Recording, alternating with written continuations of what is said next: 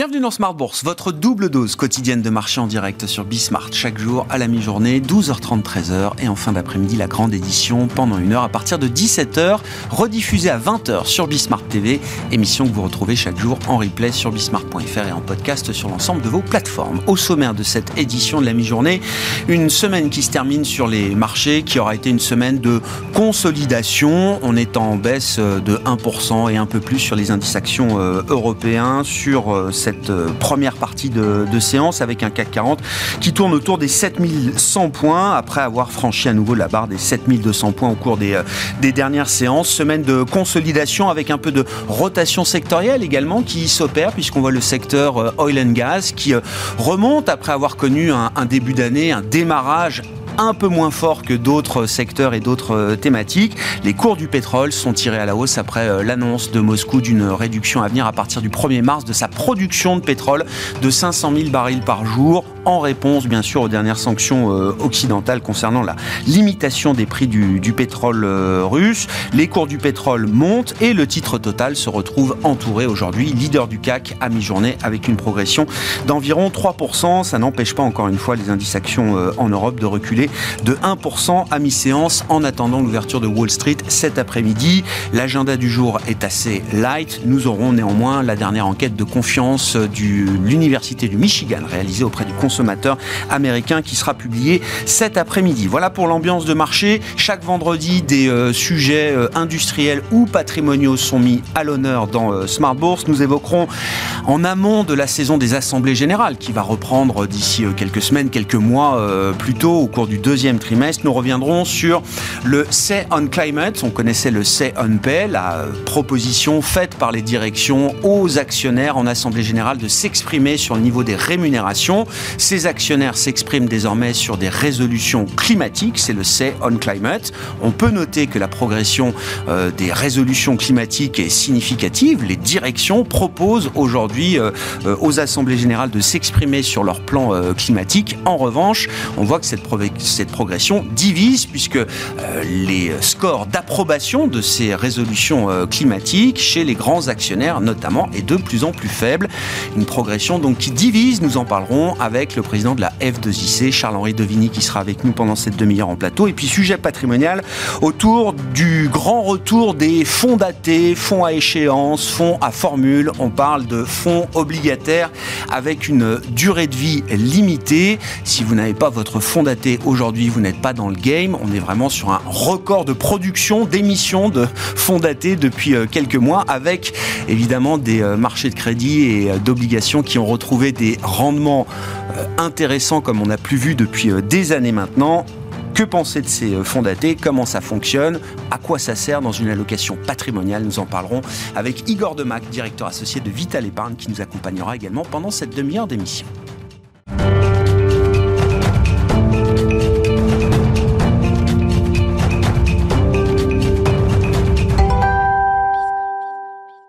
D'abord, le sujet du Say on Climate avec le président de la F2IC qui est avec nous en plateau, Charles-Henri Dovigny. Bonjour Charles-Henri. Bonjour Grégoire. Merci beaucoup d'être là, la Fédération des investisseurs individuels et des clubs d'investissement. On, ne va pas lancer la saison des âgés parce qu'on est encore un petit peu... En trop, on en reparlera euh, à la fin de ce trimestre, effectivement. Ça commence plutôt au deuxième trimestre, hein, les grandes assemblées générales euh, annuelles.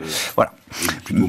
Mais on prépare un peu le terrain avec la question climatique, qui devient une question de plus en plus importante à l'occasion de ces grands rendez-vous de démocratie euh, actionnariale, comme on les appelle, euh, Charles-Henri. Et donc l'idée de se focaliser sur ces résolutions climatiques qu'on appelle le Say on Climate, la proposition qui est faite par les directions aux actionnaires en Assemblée Générale de s'exprimer sur les plans, les stratégies climatiques euh, proposées par, par les entreprises. Qu'est-ce qu'il faut savoir de ce point de vue-là? Comment ça fonctionne? Et qu'est-ce qu'on peut dire de l'évolution de ce Say on Climate? Bah, on a vu apparaître les premières résolutions Sun Climate au début euh, des années 2020, hein, donc c'était comme il y a trois ans. Euh, en 2021, il y avait trois entreprises en France qui ont proposé des résolutions euh, Climate. En, 2022, elles étaient 10 à proposer ce type de résolution.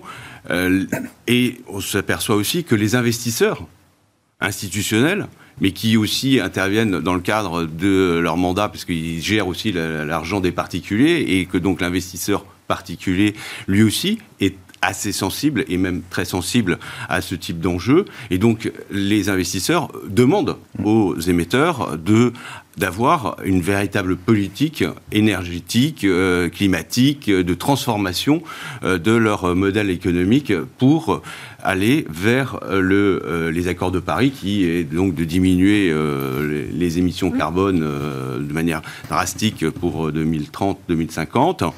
Et derrière, mais comment on arrive à ce chemin. Donc là, euh, il est important que l'AG puisse participer et débattre de ce type de sujet. Donc, euh, c'est l'objet de ces résolutions que sont proposées de manière... Alors, il faut préciser que ces résolutions ont un avis consultatif. Oui. Et elles ne sont pas obligatoires. Euh, donc là-dessus, les, les boîtes proposent, et en fonction du vote, bah, pourront peut-être amender leur euh, stratégie climatique, environnementale, gouvernance euh, derrière. Il n'y a pas d'engagement, ce ne sont pas des votes engageants ou. Ce n'est pas, pas, comme le CNP euh, où euh, maintenant c'est dans la loi et ce n'est plus un avis consultatif, c'est-à-dire que le conseil d'administration est obligé de suivre, de tenir compte, de tenir compte donc du vote de l'AG. Hein, mais ce qui est différent par rapport à d'autres pays européens, parce que quand on regarde euh, par exemple aux Pays-Bas, le CNP est toujours est encore consultatif. On l'a vu avec Stellantis l'année dernière où l'AG a voté contre la rémunération de Talos Tavares à 54%, mmh. et le conseil d'administration s'est réuni en disant non, on ne tient pas compte de cet avis et on ne modifie pas la rémunération de Carlos Tavares. Bon. Euh, là-dessus, euh, je, suis un peu dubitatif et je, trouve ça dommage que le Conseil euh, s'assied sur la décision de l'Assemblée générale. Mais bon, en France, le CERN Climate est encore incitatif et non pas obligatoire. Et je pense que c'est plutôt une bonne chose.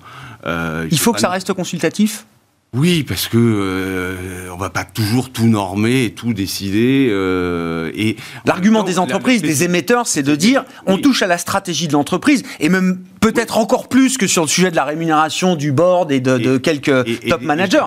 Et, ça, c'est l'apanage du conseil. Et, voilà. Et ça, je les rejoins quand même là-dessus. C'est-à-dire que c'est des enjeux stratégiques et que dans la loi, alors sans ça, il faut rechanger toute la loi et tout le rôle de, euh, euh, du conseil d'administration ah bien sûr. et euh, de la direction générale. Mais dans la loi, c'est le conseil qui fixe la stratégie.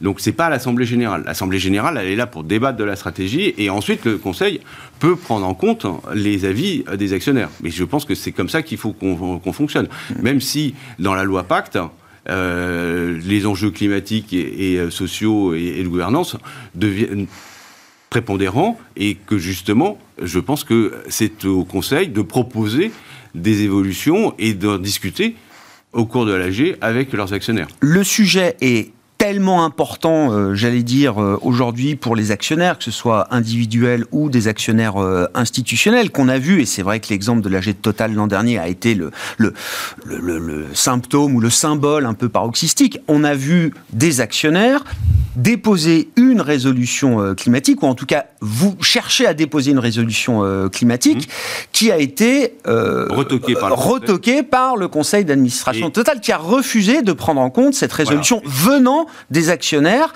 euh, face à sa propre résolution euh, climatique, qui a eu une approbation très large, quand bien même un peu moins importante que l'année précédente. Oui, et euh, d'ailleurs, Total avait porté l'affaire devant l'AMF et devant mm. le tribunal de commerce qui se sont ont décidé qu'ils n'étaient pas compétents pour prendre cette décision. Mais justement pourquoi euh, je suis plutôt favorable à ce que les sociétés déposent des résolutions et qu'il y ait une discussion et qu'il y ait un vote derrière mm. et que justement que le Conseil prenne en compte ce type d'avis de l'Assemblée générale, c'est que les euh, résolutions éventuellement déposées par des activistes climatiques euh, sont, vont trop loin peuvent aller trop loin et en plus elles vont empiéter sur le pouvoir du Conseil, sur la stratégie. Et donc là, mis quelques doutes, mais pourquoi pas? Mais c'est aussi le jeu de la démocratie. à des investisseurs de déposer éventuellement des résolutions peut-être climatiques, mais qui ne, qui ne vont pas mettre en cause totalement le rôle du conseil d'administration. Mmh. Vous trouvez le bon, le bon équilibre. Et euh, bah, la Total avait considéré que euh, ça empiétait sur leur stratégie. C'est peut-être vrai, c'est peut-être faux, mais en tous les cas, euh, la résolution adoptée par les actionnaires de Total, même si elle était dans un moindre, euh, elle a été quand même acceptée et euh, Total déploie euh, son plan climatique pour les prochaines années. Oui, non, mais la recommandation qu'on pourrait émettre auprès d'un conseil, c'est ne, ne, vous laissez pas prendre de cours. proposez votre résolution climatique, essayez d'être le plus crédible possible sur votre, sur votre plan climatique. Sinon, vous prenez le risque de vous faire court-circuiter par des actionnaires chez qui, effectivement, ce genre de sujet est en train de prendre de plus en plus d'importance. Oui, et donc, mais euh, on voit même certains fonds euh, américains ne pas vouloir voter ah les résolutions proposées par C'est ce que je disais. Le niveau d'approbation est en train de reculer parce que les plans. Alors au début, euh, il n'y avait pas de résolution climatique. Donc la, seule, le seul fait qu'on propose une résolution climatique, ça, ça, ça a déclenché une forme d'enthousiasme de, dans la démocratie euh, de l'Assemblée générale. Là maintenant, on regarde ce qu'il y a dans ces résolutions climatiques. Oui, bah, évidemment, il ne faut pas que ça. Ah bah bien sûr. Euh, le truc plan-plan. Ah bah je vais faire en sorte que on va réduire mes mes, mes, émissions carbone, euh, voilà. Non, il faut qu'à un moment ou à un autre, il faut que ça crédible. des engagements. Bah, bien sûr, bah, je crois que euh, tout le monde travaille un peu sur ces sujets en profondeur euh, aujourd'hui. Ouais, Et, enfin, on peut pas rester à 10 sociétés du CAC 40 qui proposent des résolutions climatiques en 2023. Ah bah, j'espère qu'il y en aura 40. Oui, non mais. J'espère qu'il y aura au moins 40. Parce que 10 venant de zéro, c'est très bien, mais enfin.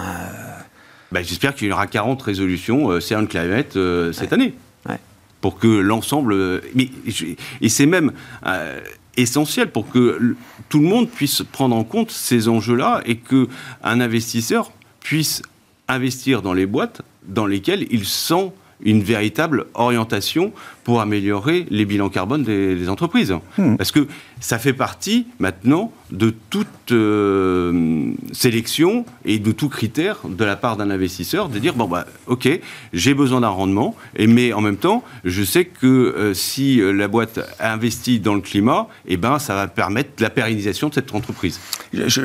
J'accueille au passage Igor Demac qui est avec nous également pendant cette, cette, émission. Bonjour Igor, directeur associé de, de Vital Épargne. Je sais que vous avez été côté gestion d'actifs donc ça m'intéresse d'avoir votre votre point de vue. Vous, travaillez pour le compte de, clients particuliers aujourd'hui. C'est si on est capable de discuter et de voter en AG sur la question de la rémunération des managers, on, doit être capable de le faire sur des enjeux encore plus forts peut-être, euh, qui sont les enjeux climatiques? La règle de droit de la propriété, c'est qu'on doit être capable de parler de tout. C'est comme un syndic euh, pour un immeuble. Celui qui a son appartement, il donne son avis autant sur la rampe pour euh, les handicapés que la réfection d'un ascenseur. Donc je pense que c'est un droit fondamental du propriétaire de pouvoir discuter de tout. Euh, un droit fondamental de, la démocratie de fonctionner sous la règle de la majorité, pour peu que les quorums soient quand même significatifs, en tout cas respectés, du point de vue des statuts. Et puis après, euh, ce qu'il faut aussi du point de vue, là je me place des dirigeants d'entreprise, euh, c'est un, comme vous l'avez dit, avoir une communication qui est très en amont avec tout le monde sur ces sujets, les sujets un peu du moment qui sont euh, cruciaux, et puis constituer aussi une base actionnariale, parce que quand on a une base de capital trop ouverte, trop disséminée, euh, évidemment, euh, là c'est le jeu du pouvoir, on est beaucoup plus exposé. Je pense que les votes chez LVMH sont un peu plus difficiles à maîtriser que des votes chez Total Energy, même si il faut réunir énormément de gens. Donc ça, je suis d'accord, c'est un vrai sujet de démocratie capitaliste, actionnariale, mais euh, les dirigeants d'entreprise euh, sont aussi capables de faire des noyaux d'investisseurs et d'aller voir en amont euh, les personnes concernées pour leur dire de voter. Moi, quand j'ai commencé à faire la gestion, je me souviens, très peu de sociétés de gestion votaient. Ah bien sûr, bien sûr, bien sûr, bien sûr, bien sûr. Société de gestion, ce pas notre cas, mais on ah recevait les bulletins, ne prenait pas la peine de voter ah parce que non, mais les... complètement passif quoi. Voilà. Donc, ah alors qu'on prétendait entre guillemets être dans des gestions actives et que la première démarche ISR, c'est celle d'aller voter en AG pour représenter les clients qui nous confient les fonds. On est d'accord. Bon, Vraiment, et c'est un sujet effectivement. Les investisseurs individuels là, ils sont de plus en plus attentifs. Euh, ah oui. Ça, fait la, ah ça peut faire la différence entre un. Euh, je, choisis d'investir dans cette société plutôt que plutôt qu'une autre. Oui, oui, et puis alors donc on pourra en reparler après, euh, juste, mais aussi pour les professionnels de la gestion active et la gestion de fonds euh, qui eux euh, leurs clients leur demandent justement euh, d'être euh, actifs. ESG ouais. dans leurs fonds. Et donc, avec la réglementation européenne, on en avait parlé la dernière fois, SFDR et CSDR, article 8, article 9, bah, les particuliers regardent ces éléments de plus en plus, même si, bien évidemment, leur premier choix, c'est euh, combien je vais gagner. Mais il ne faut pas oublier ouais, ce, ce, point. Mais se dire combien je vais gagner, c'est pas du court terme, c'est du long terme, puisqu'ils souhaitent que bah, les entreprises dans lesquelles ils investissent, elles soient pérennes. Oui, c'est la question euh, de la durabilité, la, la, de la soutenabilité des moi, modèles. Je me souviens de la question euh, des dividendes au moment du Covid.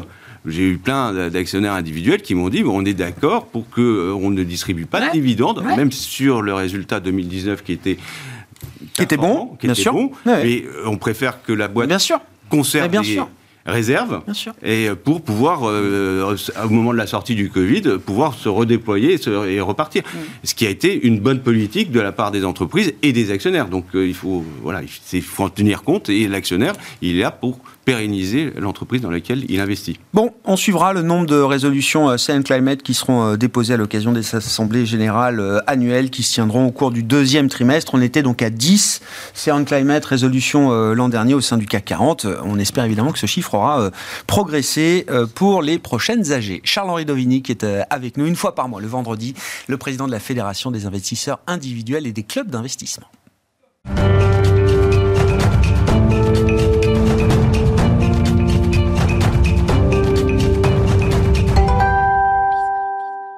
Le sujet patrimonial de ce vendredi, c'est le sujet des fonds datés. Si vous êtes euh, investisseur, euh, conseiller avec un conseiller en gestion de patrimoine ou financier, on vous a sans doute proposé un fonds daté ces dernières semaines et ces derniers mois. Igor Demac donc est avec nous au plateau, je le rappelle, directeur associé de, de Vital Épargne. Euh, Igor, vous confirmez qu'effectivement, on est peut-être sur un record de production de fonds datés euh, sur la place française, en tout cas depuis quelques semaines et quelques oui, mois. Oui, en tout cas en termes d'encours, ça ne cesse entre guillemets de, de, de gonfler. Après, euh, il y a les remboursements des fonds précédents, mais à chaque événement de crédit ou événement de taux d'intérêt, c'est-à-dire lorsque les taux d'intérêt et les primes de risque liées aux, émetteurs progressent, donc offrent un rendement substantiel après une grosse crise, les sociétés de gestion proposent ces produits qui ont la particularité d'avoir une date, une finitude euh, à laquelle en fait l'argent est remboursé au client. Et donc ça, c'est de nature commercialement à rassurer, euh, puisque on est dans une stratégie de portage obligataire, c'est-à-dire qu'on porte une obligation, mmh. on touche des coupons qui sont capitalisés dans le fonds,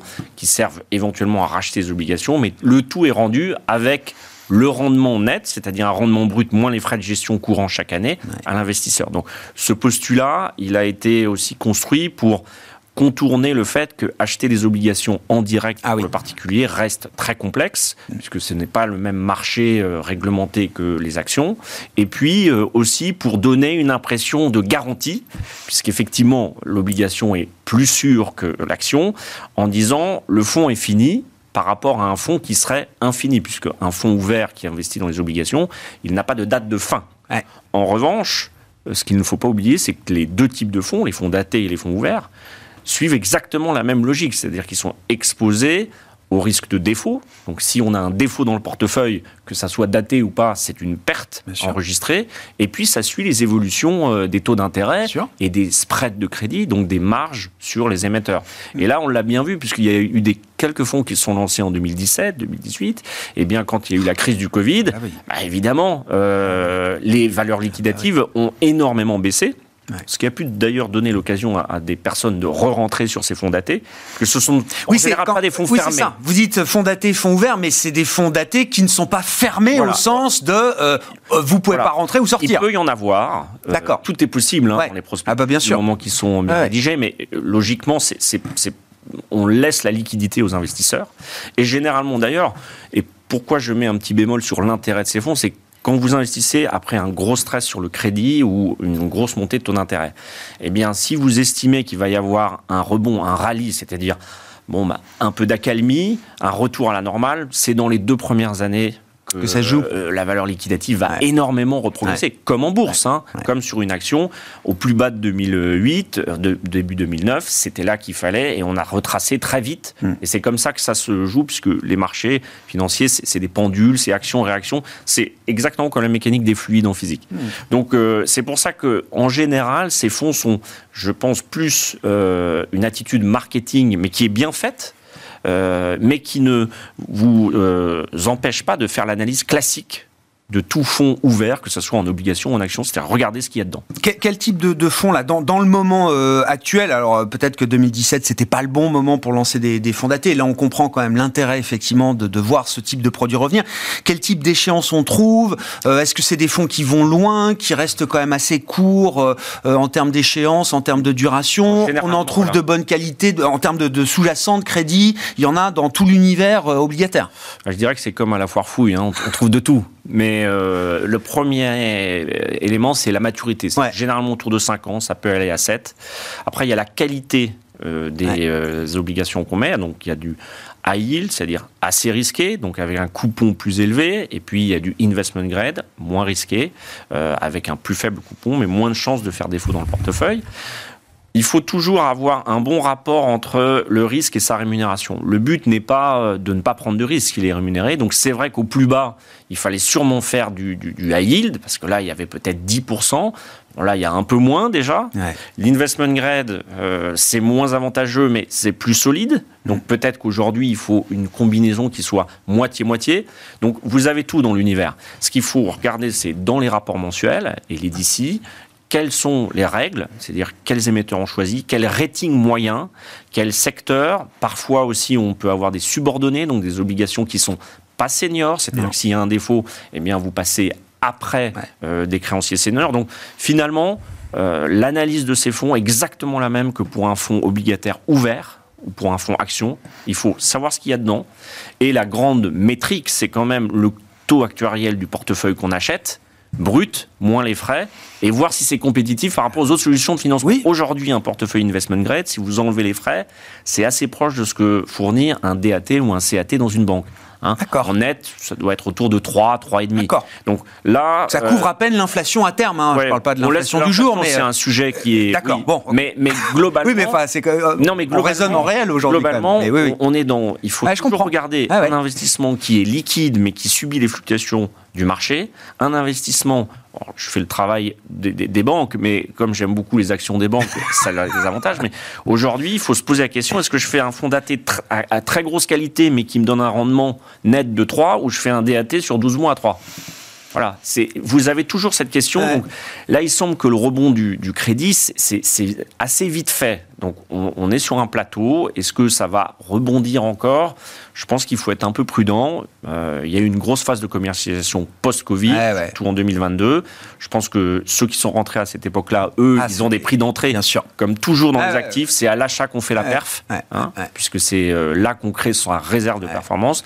Là, c'est peut-être un peu moins intéressant. Toujours surveiller, euh, évidemment, et puis la qualité de la maison et du gérant. Oui, bien sûr. Ça, c'est le travail habituel. Mais du point de vue du client, quel est l'intérêt d'un fonds daté puisque vous dites bon franchement on peut trouver à peu près euh, le même type de rendement euh, net de frais sur des sur des produits à terme euh, des produits bancaires à terme. et par rapport à un fonds obligataire ouvert? Bah, le fonds obligataire ouvert, la question qui se pose, c'est est-ce que le gérant est capable de véritablement adapter son portefeuille, sa stratégie, pour épouser les rebonds et euh, l'idée qu'il donc il y a un risque de gestion plus important bah pour un fonds obligataire que, pour un fonds daté. Quand même, le fonds daté, le gérant, il sait qu'il doit rendre l'argent à une date.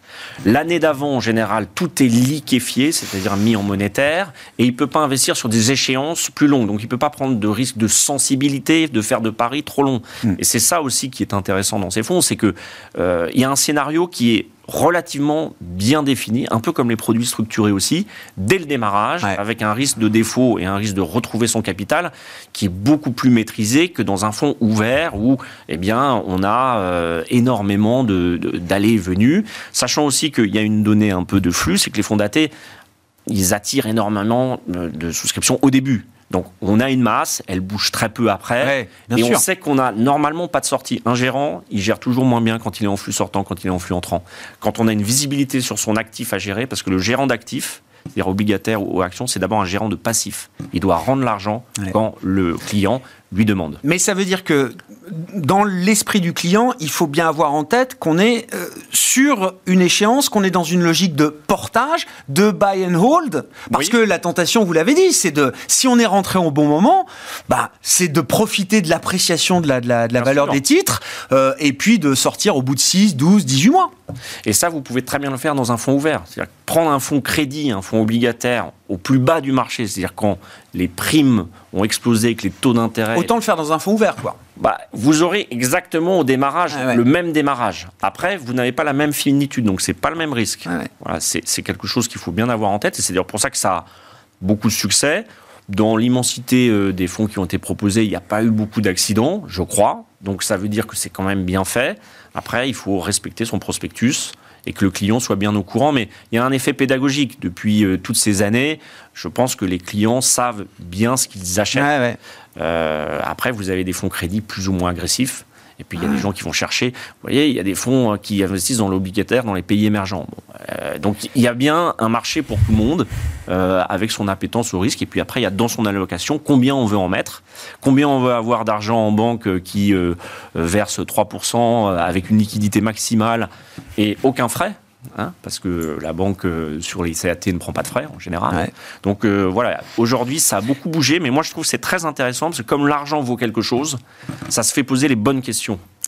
Et, vous, euh, concrètement, vous les recommandez de quelle manière ces, fonds datés pour vos clients et quelle place ça doit avoir dans une, dans bah, une stratégie, une allocation Honnêtement, hein, au niveau du cabinet de Vital Épargne, entre un portefeuille qui est pour la partie très liquide en banque, des produits structurés qui peuvent couponner et qui ont un, scénario bien défini, et un portefeuille action, soit avec une optique dividendaire, soit avec une optique bonne valorisation, résultat assez prévisible, avec ces trois briques, plus le fonds en euros qui est euh, l'architecture. Le ciment. Le ciment. même si nous, c'est pas la, la, majorité de nos clients, mais il faut quand même reconnaître que c'est aussi. Oui, c'est le point de départ quand même. Oui. Qui est nantissable facilement. Là, je trouve qu'on peut tout à fait faire une bonne gestion sans avoir recours forcément au fonds daté. Fonds daté, c'est très utile quand on a une partie obligataire assez importante, qu'on ne veut pas aller euh, mettre plus dans le fonds en euros, qu'on n'aime pas sa banque. Et c'est vrai que ça donne. Mais moi, je pense que c'est surtout très utile euh, si on le time bien. Au départ. Au départ. et là, c'est bon pour tout le monde, pour nous. Et quand on, rate un peu la fenêtre ou qu'on a déjà des fonds obligataires ouverts, hmm. bon, arriver 6 euh, mois, 12 mois après, ça a moins d'intérêt les spreads de crédit sont violemment resserrés. Hein. C'est incroyable. Hein. Mais après, il faut voir parce que euh, on n'a pas encore vu la diffusion des mesures des banques centrales dans l'économie. Ça met quand même entre 3 et 6 mois. On voit qu'il y a des secteurs qui se grippent. Alors, je parle de la France particulièrement parce que c'est le pays qui nous intéresse. Il y a quand même la dynamique de PGE.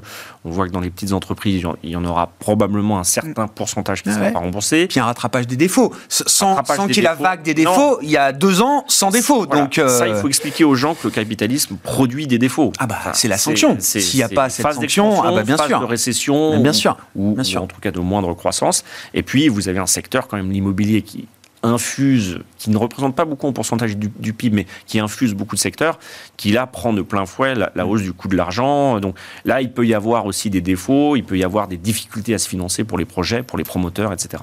Merci beaucoup euh, pour ces explications et euh, votre avis sur euh, ces fonds à formule, ces fonds à échéance, ces fonds datés effectivement, qui font leur grand retour depuis plusieurs mois maintenant sur le marché parisien en l'occurrence qui nous intéresse. Igor Demac, directeur associé de Vital Épargne, qui était là aussi notre invité pendant cette demi-heure d'émission à la mi-journée. On se retrouve à 17h en direct sur Bismart.